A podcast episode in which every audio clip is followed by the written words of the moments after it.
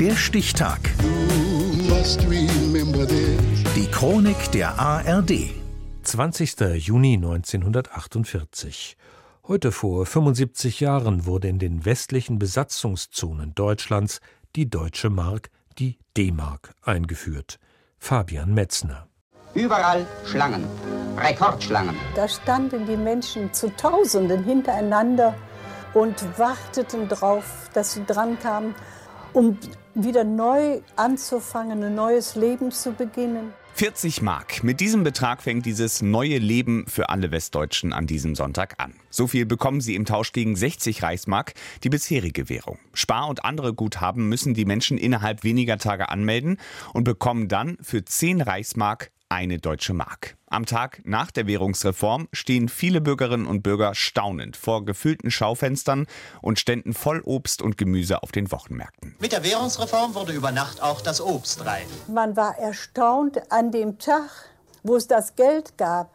Die Läden, die vorher restlos leer waren, die hatten plötzlich alles. Ob es Lebensmittel waren, ob es Textilien waren, ob es Schuhe waren. Dinge, die man vorher nur im Traum sich gewünscht hat. In den Schaufenstern dasselbe Bild.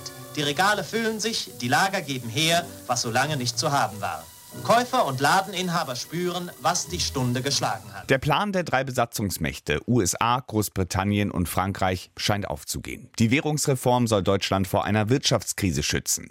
Zwar gibt es die alte Reichsmark in Hülle und Fülle, aber es gibt nichts, was man sich dafür kaufen kann. Stattdessen hat sich die sogenannte Zigarettenwährung etabliert.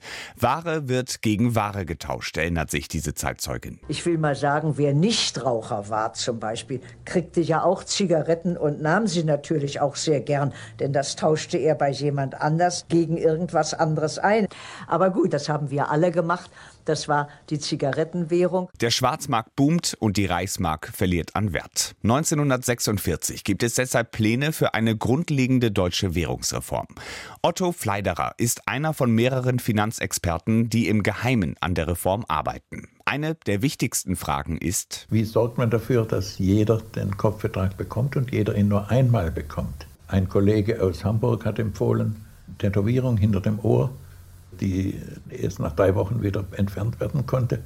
Und schließlich ist man darauf verfallen, die Lebensmittelmarken abzustempeln.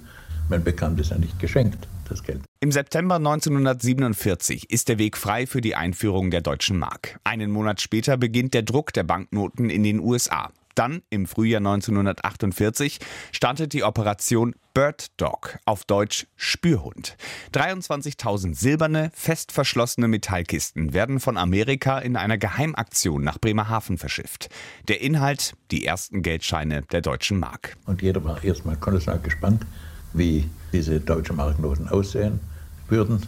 Sie sahen für unseren Geschmack scheußlich aus. Im Grunde genommen war das einfaches, irgendwie bedrucktes Papier.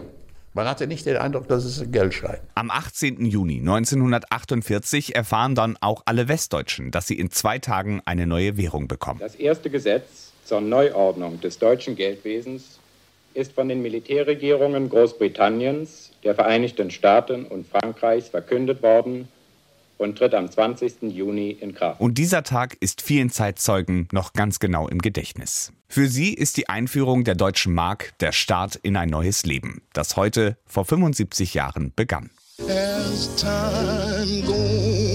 Der Stichtag. Die Chronik von ARD und Deutschlandfunk Kultur. Produziert von Radio Bremen.